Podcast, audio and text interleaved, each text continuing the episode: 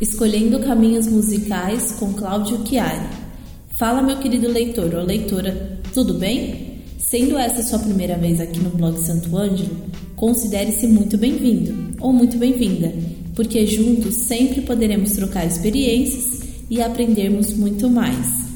Bem mostrado em meus últimos posts que a marca Santo Ângelo, assim como todo músico, seja ele profissional ou não, tem evoluído com o tempo, sem perder os valores de quando a empresa começou, lá atrás, em 1979. E certamente você já ouviu falar que a vida começa aos 40, não é mesmo? Assim, antes de continuar, eu gostaria que você fosse até o post do blog da Santo Ângelo e assistisse um, assistisse um vídeo gravado em outubro de 2010. É, já faz um tempão. Imagine agora que daqui a 9 ou 10 anos alguém gravasse um vídeo sobre sua carreira musical de agora. Quais caminhos escolheria para chegar ao futuro vivendo feliz a música? Perguntinha muito difícil, hein? É, mas para te inspirar na construção da resposta, que fiz os posts com o Oséias Rodrigues, com André Nieri, com o Dimas e também o do William Humberto, todos finalistas e capacitados de um concurso promovido em 2010 pela Santo Ângelo. Nesses posts eu chamei a atenção sobre a bússola que guiou, na minha opinião, cada um dos músicos na escolha dos seus caminhos e não poderia ser diferente no testemunho que você vai escutar a seguir. Portanto, a bússola que nos guiará hoje é o constante aprendizado. A capacitação profissional não deve ser vista como mais um diploma no currículo, e sim como uma etapa essencial para se manter competitivo em qualquer mercado que se atue. Ah, você já deve ter ouvido a frase famosa do gênio Albert Einstein, que resume a importância do aprendizado diário. Segundo o genial cientista, a mente que se abre a uma nova ideia jamais voltará ao seu tamanho original. Além disso, Aprender sempre faz bem para a sua saúde mental. Bom, vamos lá. Estudar aumenta a nossa capacidade de memorização, que é fundamental para qualquer músico, e também de concentração. Assim, quanto mais estudamos, mais a nossa capacidade de aprender vai sendo aprimorada. É como tocar um instrumento musical, exige comprometimento e prática. Quanto mais estudamos e exercitamos o cérebro, mais protegido ele estará de doenças degenerativas. E para nos contar sobre aprendizados constantes, convidamos mais um dos finalistas do concurso, que mencionei um pouco acima, parceiro e estudioso da música Claudio Chiari. Ficou curioso? Só para adiantar que vale a pena ouvir sobre as escolhas que o Cláudio fez, inclusive o mestrado em música pela UFMG, Universidade Federal de Minas Gerais. Fala, Cláudio. Bom, vamos lá. Quem é a pessoa? Cláudio Chiari e também o músico Cláudio Chiari. Conta aí pra gente. Olá, bom dia, boa tarde, boa noite a todos e todas as ouvintes aí do blog Santo Ângelo. Obrigado pelo convite para estar aqui com vocês e vamos que vamos. Bom, quem é o Cláudio Chiari? Ah, eu sou um amante de música. Adoro pesquisar coisas relacionadas à música em várias instâncias e a gente vai falar mais sobre isso daqui a pouco, né? Sou um amante também de astronomia, astronomia, hein? Não astrologia. Gosto muito de acompanhar os avanços da ciência nessa área, é, acompanhar as observações aí de planetas, estrelas, galáxias e etc. Gosto muito desse tema. Sou casado, sou pai de uma gatinha de dois anos, a Nina, e não é uma menininha, é uma gatinha mesmo, peluda. E eu sempre gosto de citar isso porque é muito bom conviver com os animais, né? Eles inspiram a gente a muita coisa. E eu diria que ensinam a gente também muita coisa trazem algumas boas reflexões, né, sobre como às vezes a gente quer impor a nossa força física sobre eles que são menores e tal. E, e para músicos, né, que trabalham com composição e arranjo o tempo todo, você ter esse tipo de inspiração dentro de casa é muito legal. Inevitavelmente você vai fazer alguma música sobre o convívio com as pessoas que estão em volta, os animais e as coisas que te chamam a atenção, né? É, sou tio de uma menininha linda, a Laura, menininha de dois anos e meio isso também tem sido bastante inspirador para mim, porque tem, eu tenho um projeto de música infantil atualmente em curso, né, que é o Livros de Cantar, onde a gente está musicando histórias infantis. A gente pega livros de literatura infantil e transforma em música. Então a convivência com a minha sobrinha tem sido bastante inspiradora, né? Tem sido também um laboratório assim de poder testar as músicas com ela, testar os tipos de arranjo que funcionam mais e tal. Trabalho profissionalmente como guitarrista, como produtor e arranjador também. Então, como produtor, eu, eu faço arranjos sobre encomenda em várias praias, né? Já fiz música para jogos eletrônicos, já fiz música para trilha de comercial e faço ainda, né? É, música para licenciamento e sincronização. E não tem sido meu foco maior, mas sempre que dá um tempo estou alimentando essa minha biblioteca de, de de trilhas e recebo algumas encomendas também, né? Então estou sempre fazendo, sempre lidando com composição, com, com arranjos e tal o dia inteiro no meu home studio. E como guitarrista, é, eu trabalho com grupos e acompanho também cantores e cantoras, né? Alguns grupos, algumas bandas aqui da região de Belo Horizonte e alguns cantores e algumas cantoras também aqui da mesma região, né? Recentemente, é, acho que de um ano e meio para cá, tem mudado muito essa configuração de bandas, por exemplo, né? Tem havido uma maior dificuldade na contratação de bandas e os artistas têm diminuído o número de músicos acompanhantes. Então eu passei a oferecer uma possibilidade de fazer várias funções em cima do palco, né? Tipo o banda de um homem só. Então tocando guitarra, tocando um pouco de teclado, disparando alguns samples, bases gravadas e por aí vai. Então tenho feito muita coisa nesse formato também que possibilita um cantor ou uma cantora ir para alguns festivais com uma dupla, né? Ele ou ela e mais a minha pessoa, mais a minha presença e tal. Barateia passagem, barateia custos de operação e tudo mais e faz a música acontecer. Então é uma possibilidade. Sou também educador musical de formação. Eu fiz graduação e mestrado na área, vou falar mais disso lá para frente. Mas já atuei em escolas públicas com educação musical, com arte e educação. Já atuei em escolas especializadas, né, e com aula de instrumento. E além de aulas particulares, que é o que eu faço até hoje, mais na área da educação musical, e também trabalho com oficinas isoladas, com projetos de curta duração. O que você acredita que mudou após participar do concurso cultural promovido pela Santo Ângelo? E como você vê ou observa sua carreira hoje? Decidi assumir a música como primeiro plano na minha vida não foi algo tão fácil assim, não aconteceu da noite para o dia, foi um processo né, que envolveu muito pensamento, muita reflexão, muita vivência, muito sofrimento também e muita alegria, claro, né? Então, assim, é, eu cheguei em Belo Horizonte em 2002. Na época eu estava fazendo cursinho pré-vestibular e depois comecei a fazer faculdade de geografia.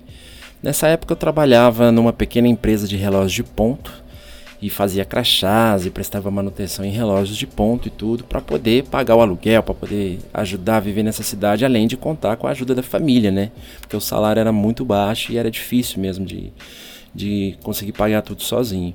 Então eu trabalhava o dia inteirinho e fazia faculdade particular de geografia à noite, que era na PUC aqui de Belo Horizonte. E nessa situação eu ficava muito cansado, apesar de muito jovem, chegava o fim de semana, por exemplo, tinha aulas no sábado, né, aulas complementares e tudo, e o fim de semana eu estava extremamente cansado.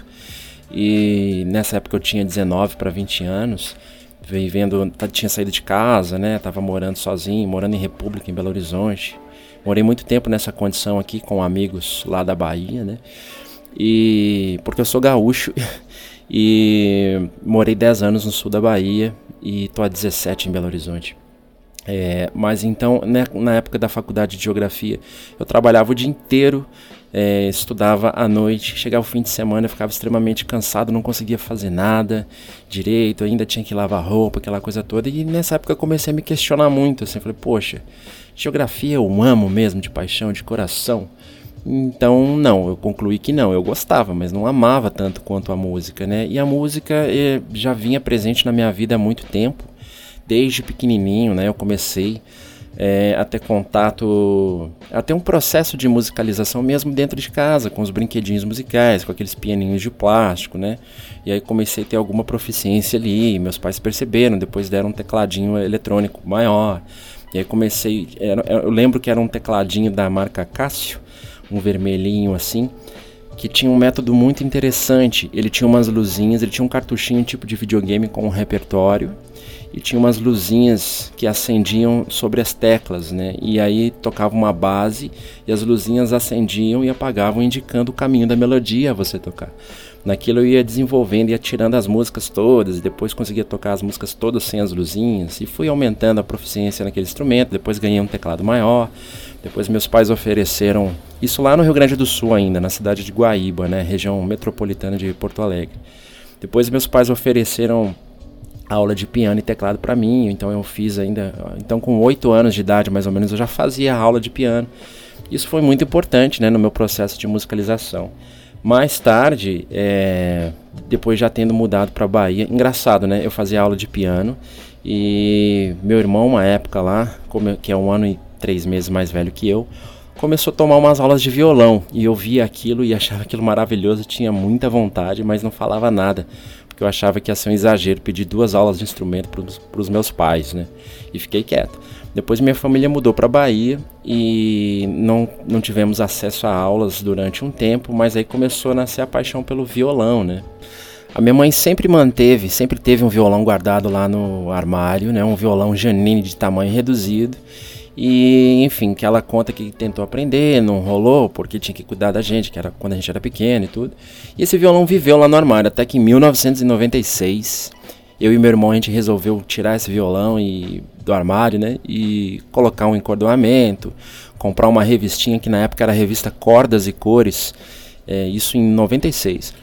A revista vinha com os adesivos coloridos que você colava no braço do violão e aí ficava bem fácil, bem rápido de aprender uns primeiros acordes ali. E assim a gente começou. Só que eu fiquei extremamente fascinado com aquilo, né? Eu chegava da escola, não queria saber de outra coisa a não ser tocar violão. O meu irmão toca até hoje, mas levou a coisa mais como um hobby eu fiquei extremamente fissurado, né? Em 99 que eu fui conseguir ganhar a primeira guitarra e aí foi paixão mesmo, né? Comecei a praticar muito, não tinha muito método, era simplesmente ficar tirando música de fita cassete ou de CD, mas era sem saber, era um grande estudo que eu estava promovendo, né? Então eu tirava tudo que eu conseguia tirar de, de solos do Brian May participando no disco do Pavarotti até os solos do Engenheiros do Havaí, que era o que eu tinha acesso. Então, voltando na faculdade de geografia, naquela época eu percebi que eu estava dando um duro danado por uma coisa que eu gostava, mas não amava tanto quanto a música. Foi ali que eu decidi, é, realmente, então se é para ralar, vou ralar por um trem que eu amo, um trem que me completa plenamente, que me faz feliz, que é a música, né? Então eu decidi sair da faculdade de geografia, comecei a procurar em, em anúncio de jornal aqui de Belo Horizonte coisas do tipo procura esse guitarrista. E aí tinha uma banda de ska precisando de um guitarrista. Eu fui encontrar com essa galera. A banda nunca aconteceu mas através desse encontro é, eu mantive amizade com um cara que através dele eu conheci uma vocalista que através dele eu conheci um baterista. E aí começou o meu movimento de conhecer músicos em Belo Horizonte.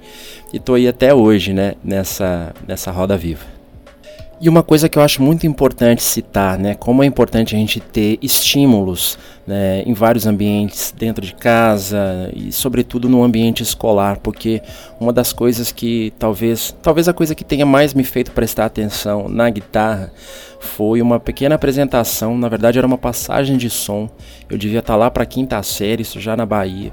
E eu, moleque, assim, entrei no auditório da escola e vi dois caras passando um som é, nem sabia que era passar som, né? Hoje eu presumo que eles estavam passando som. Então tinha um cara na guitarra e um cara no baixo tocando Sultans of Swing do Dire Straits. É, numa versão instrumental e o guitarrista fazendo meio que a melodia da voz e fazendo aqueles solos todos e na hora daquele solo principal ficava vendo aquilo lá de baixo, você falei, nossa, eu quero aprender a fazer isso também, né? Então foi o meu primeiro grande boom assim para o instrumento, de prestar atenção, de ser conquistado pela guitarra. E por isso a gente deve ter esse tipo de ação dentro das escolas, né? Que seja de forma esporádica, que seja de forma mais fixa, mas tem que acontecer, porque dessa forma a gente estimula os nossos jovens à prática musical e a gente sabe que a prática musical é uma das ferramentas mais humanizadoras que a gente tem. Todo professor de música, na sua opinião, precisa pesquisar mais sobre música? Consegue nos contar mais sobre suas atividades de pesquisa? Sem dúvida alguma. Eu acho que a gente tem que sempre ter uma mente de pesquisador em qualquer área que a gente for atuar, né? E no caso da música não é diferente. No meu caso, eu fui fazer graduação em música na área de licenciatura, então eu fiz licenciatura em música na UFMG e fiz também uh, um mestrado na linha de educação musical. E fui atuar na área, né, como eu já citei, eu fui trabalhar em escolas públicas um tempo, ficou difícil, eu não consegui manter esse batidão, porque eu também senti muita falta na época dos palcos, né? Então eu fui depois saindo das escolas e fui me voltando novamente para a prática musical com mais ênfase e também assumindo mais um papel de trabalho com produção e tudo. Mas o, a, a, a, carreira acadêmica, assim, o percurso acadêmico na minha vida foi algo extremamente interessante, extremamente modificador, não só pela escola de música em si. Eu fiz a licenciatura em música que tem um foco nas questões de pedagogia, na preparação do professor, mas na época que eu fiz a gente tinha, por exemplo, 55% de matérias obrigatórias. O resto você preenchia com o que você queria fazer dentro das possibilidades lá da escola, da faculdade de música e das outras unidades. Então você podia fazer é, disciplinas de improvisação, disciplinas de harmonia. Eu estudava muita harmonia e improvisação, né? fazia coisas em outras unidades também. E eu diria que no caso de uma grande universidade como a, como a UFMG, talvez a maior riqueza que você possa encontrar lá é a possibilidade de fazer disciplinas em outras unidades, em outras faculdades que o mecanismo te permite, né, com gente de outras áreas. Então você vai fazer uma disciplina na faculdade de, de educação, você vai debater certos assuntos com gente da matemática, da medicina, das artes plásticas, é, da biologia. Isso é extremamente rico. E também isso ajuda a desenvolver a mente de pesquisador, né? Também as universidades, é, a UFMG ela tem, por exemplo, esse foco em pesquisa, começa a trazer muito para a vivência do aluno a coisa do método científico, é, tem os trabalhos de extensão que já começam a incentivar a pesquisa, às vezes muito antes da graduação também, para gente que vem de escola técnica, né?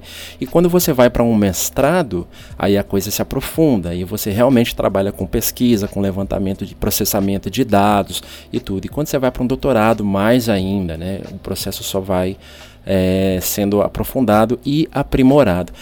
Agora, independente da carreira acadêmica, independente de optar por fazer uma faculdade de música ou não. Então, assim, fazer uma faculdade de música é imprescindível para o músico? Não, eu diria que não é imprescindível. Agora, é uma super escola de música e no caso dessa faculdade de música estar inserida numa boa universidade, você ainda vai ter acesso a muito mais coisa, né? Você aprende eu arrisco dizer que 50% no máximo você aprende ali dentro da faculdade, dentro das aulas. O resto é vivência, é contato com as pessoas, com os eventos da universidade, com os eventos fora da universidade que a instituição promove e tudo. Não é imprescindível, mas é extremamente enriquecedor passar por uma faculdade de música. E uma coisa que eu acho importante citar. Eu acho que hoje os músicos são cada vez mais impelidos a serem multitarefa, né? A gente precisa aprender a a, a captar som, a, a, mixar, a publicar, a divulgar, mexer com mídia e tal. Então você precisa aprender várias coisas se você quiser trabalhar com música, se você quiser, por exemplo, divulgar o seu trabalho, suas criações autorais e tudo. E aí, nesse caso, para quem trabalha com áudio, com mixagem, ainda hoje a principal fonte de material aparece em inglês, né? Então você acha absolutamente tudo que você precisa sem gastar um real a mais, assim, sem ter que pagar necessariamente por um curso fechado aprende tudo sobre mixagem, tudo sobre masterização digital, por exemplo, é, gravação, mas encontra tudo em inglês. Encontra coisa em português, claro, cada vez mais, mas a maioria das coisas que a gente vai achar é em inglês, porque tem países aí que tem mais tradição em sistematizar conhecimento do que a gente e já tem mais tempo nessa história, né? Então já publicaram mais coisas e tudo e você a gente consegue através da internet acesso a esse material. Então eu diria que estudar inglês ainda é uma coisa muito importante para a gente músico, né? Traz muita autonomia na hora de estudar você consegue ler páginas em inglês, você consegue entender tutoriais, sobretudo a coisa do YouTube, né? Tem muitos anos que quase que diariamente eu assisto tutoriais sobre mixagem, por exemplo. Eu diria que 90% do que eu consigo hoje fazer numa boa produção musical, né, que envolve a parte da mixagem, foi aprendida através de tutoriais do YouTube, que há muitos anos eu venho assistindo. Então, assim, levanto de manhã, vou tomar um chimarrão, vou para a cozinha, coloco um fone de ouvido e já estou vendo ali como mixar uma voz em tal estilo, né? Isso sempre me ajudou e eu tenho aprofundado cada vez mais. Por isso que eu acho que um dos melhores investimentos que eu fiz na época lá da faculdade de música foi fazer uns anos de curso de inglês. Hoje eu consigo falar, depois aconteceram as viagens, né, os concursos de guitarra aí, internacionais e tudo. E e aí também eu tive essa autonomia de conseguir viajar sozinho, conseguir me virar lá, ficar na casa de professores, é, lá na casa de um professor de música lá na Inglaterra, por exemplo, né? experiências interessantes que essa tranquilidade com o inglês me trouxeram. Trabalho solo ou em bandas ou em grupo? O que você acredita que seja o maior formato, a melhor forma de crescer na carreira musical? Na sua opinião, é claro. E se você consegue nos dar um exemplo além do seu? Eu acho que todas essas possibilidades, né? Especialmente para quem se propõe a viver de música e não conta ali com, com dinheiro de uma família sobrando, uma herança, alguma coisa que te possibilite ficar por conta de estudar um instrumento o dia inteiro, você vai ter que fazer coisas mesmo trabalhando com músicas, coisas que às vezes te tiram da, do estudo do instrumento e te obrigam a lidar com um edital, te obrigam a lidar com situações diferentes de ensaios e tudo. Então, é, eu, por exemplo, citando a minha vivência, eu trabalho com todas essas opções, né?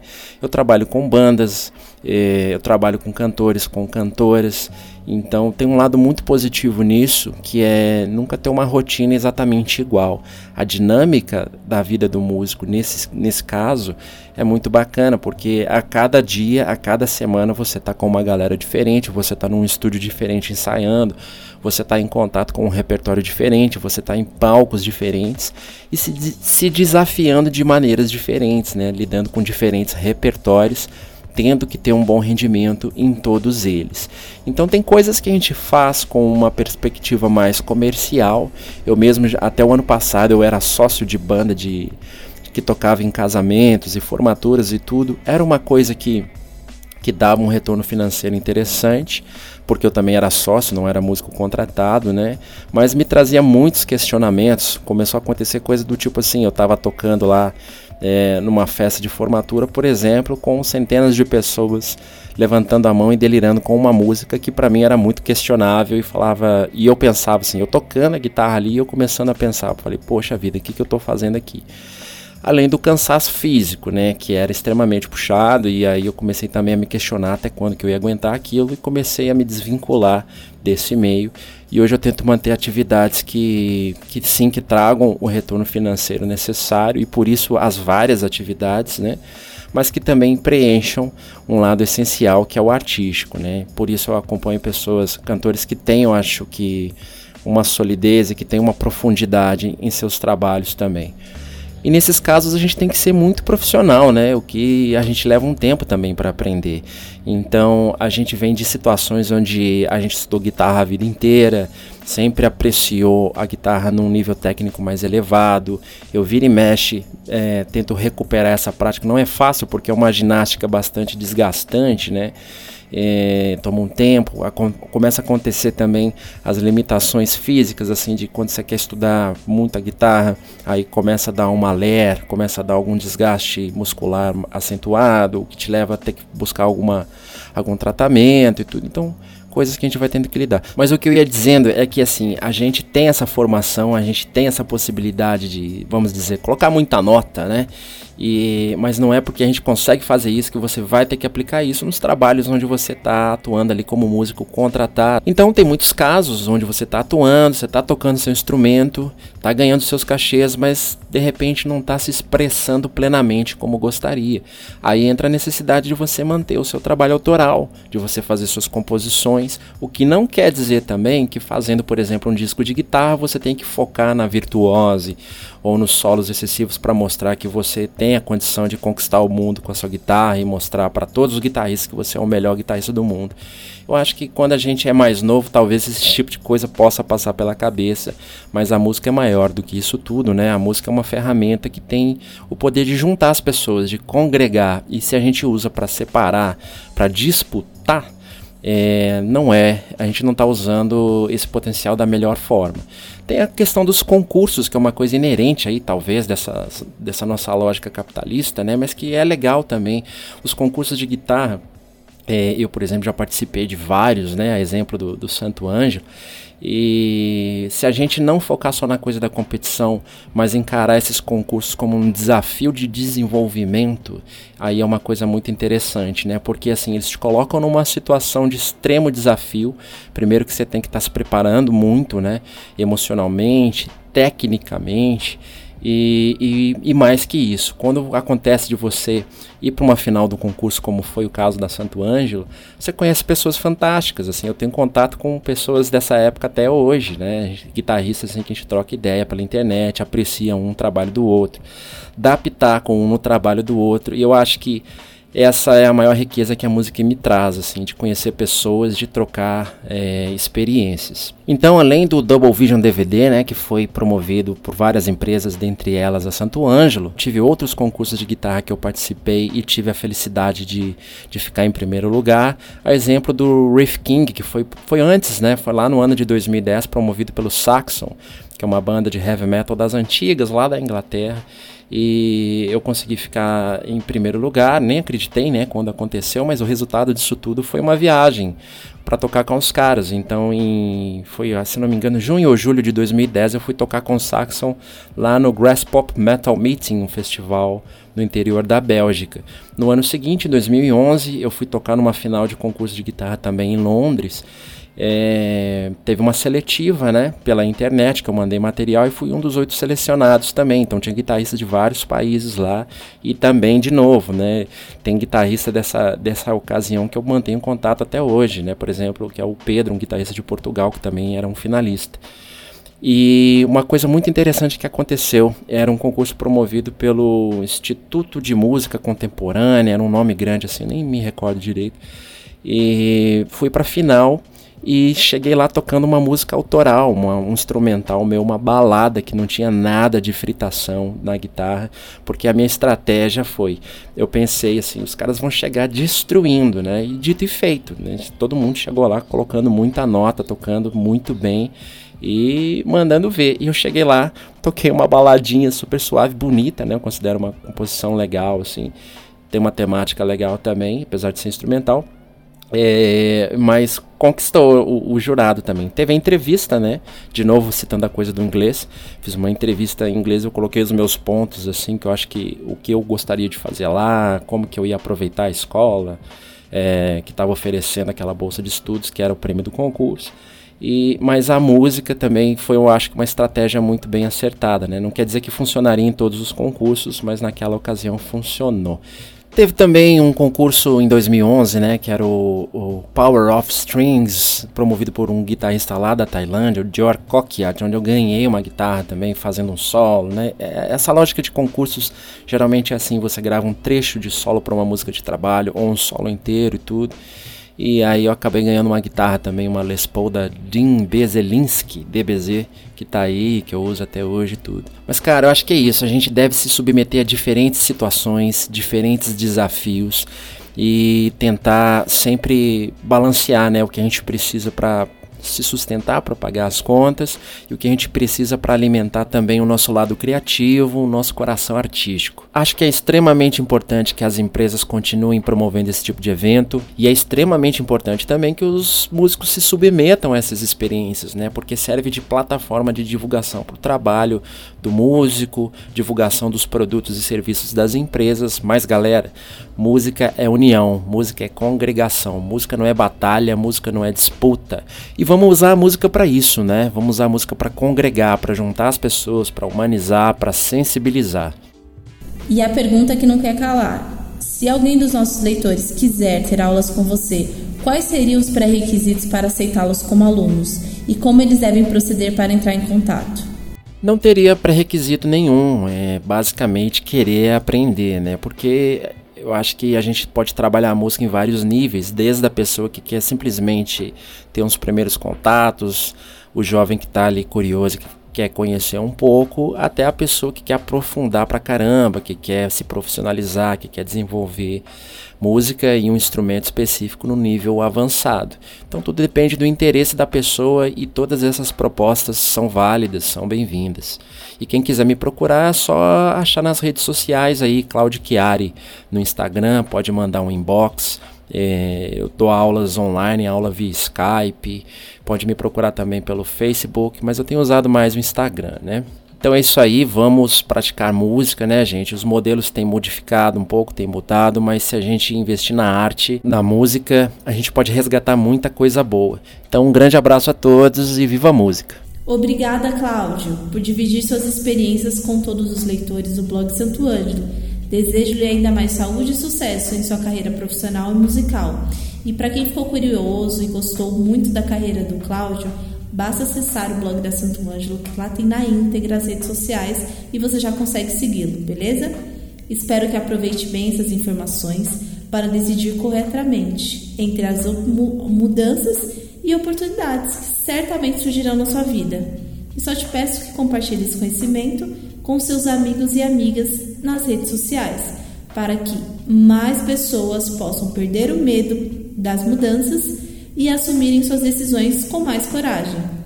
Lembre-se, os benefícios de estudar precisam ser encarados com muita seriedade. São as duas decisões durante a vida que farão de sua carreira musical um sucesso. Valeu, galera, obrigada e até a próxima.